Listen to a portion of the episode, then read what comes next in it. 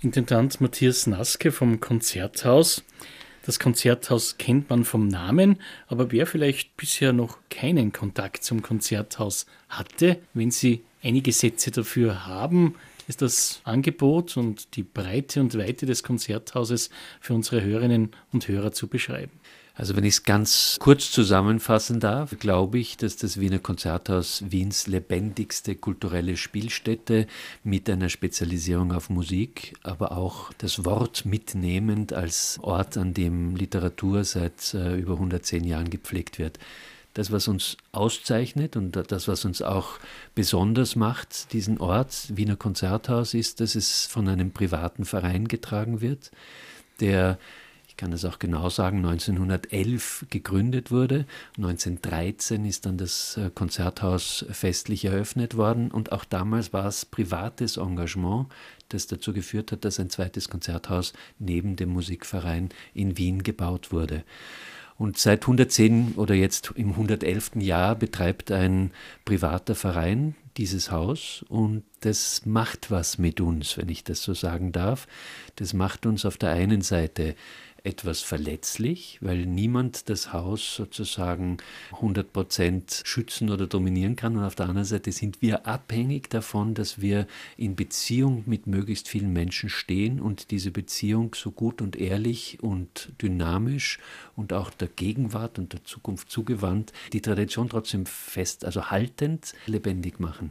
Die Antwort meines Teams, ich bin jetzt auch schon wieder zehn Jahre für das Wiener Konzerthaus tätig, ist, dass wir anerkennen, dass wir in einer Gesellschaft leben, die vielfältige musikalische Vorlieben oder Erwartungen hat. Und wir versuchen diese vielfältigen Antworten mit wirklich exzellenter Musik zu beantworten und äh, möglichst viel Menschen dazu aufzurufen, einzubinden, zu, auch zu umarmen im übertragenen Sinn, durch den direkten Zugang zur Musik einfach ihr Leben reicher und schöner und interessanter zu machen.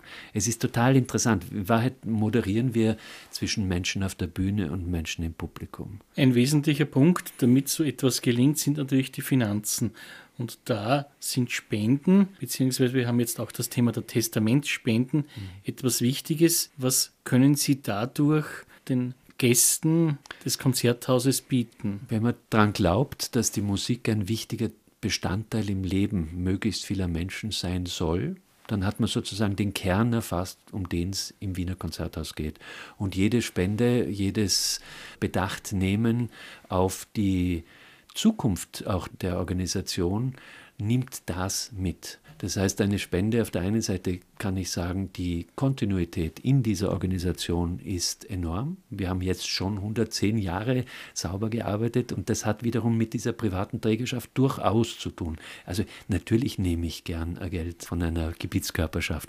Die investieren auch in uns, aber das spielt sich in Dimensionen ab, die uns noch nicht schützen davor, den Kern gut zu erhalten. Das private Engagement ist es, das uns in Wirklichkeit trägt, durch den Kauf von Karten, durch Spenden, durch die Bereitschaft, Mitglied zu werden. Auch das eigentlich eine sehr schöne, fast demokratische Form, um seinen Willen auch zu bekunden. Und dann kann man das natürlich auch höher skalieren. Es gibt verschiedenste Mitgliedsstufen bei uns. Es gibt FördererInnen, es gibt dann Mäzene und sogar Stifter kann man werden, wenn man seinen eigenen Namen auf einer Marmortafel auf ewig mit dem Haus verbunden sehen möchte. Das, was ich sagen kann, ist, äh, jede Förderung dieses Hauses dient dem Erhalt der Integrität des Kerns. Und der Kern ist es, möglichst viele Menschen möglichst nah mit exzellenter Musik zu versorgen. Und dabei machen wir eben anders als andere, manche andere Einrichtungen ganz viel auch für das junge Publikum, für Babys, für Menschen mit Behinderungen. Das, was mein Team und ich immer zu erreichen suchen, ist nicht nur das oberflächliche Bild einer kulturellen Einrichtung lebendig zu halten, sondern wirklich möglichst viele Menschen, unabhängig davon, ob sie jetzt besonders erfahren sind, ob sie besonders offen, muss man sein, natürlich, um, um den verschiedensten qualitativ hochwertigen Eindrücken einen Teil im Leben zu geben. Und das ist das, was unsere Mission ausmacht. Wir machen über 900 Veranstaltungen pro Jahr. Das ist schon ein ganz beachtliches Volumen, das man mit einer Spende abzusichern und in die Zukunft zu bringen in der Lage ist. Wer sich nun von Ihnen motivieren hat lassen, Herr Intendant Naske, für eine Spende, auch für eine Testamentsspende, wohin wendet man sich da beim Wiener Konzerthaus? Es ist immer so, dass die Qualität der Menschen, die für das Haus arbeiten, entscheidend sind. Bei uns ist es eine Kollegin, die heißt Birgit Sawichowski, die ist die Leiterin auch der verschiedenen Freundes- und, und Mitgliedschaftskreise.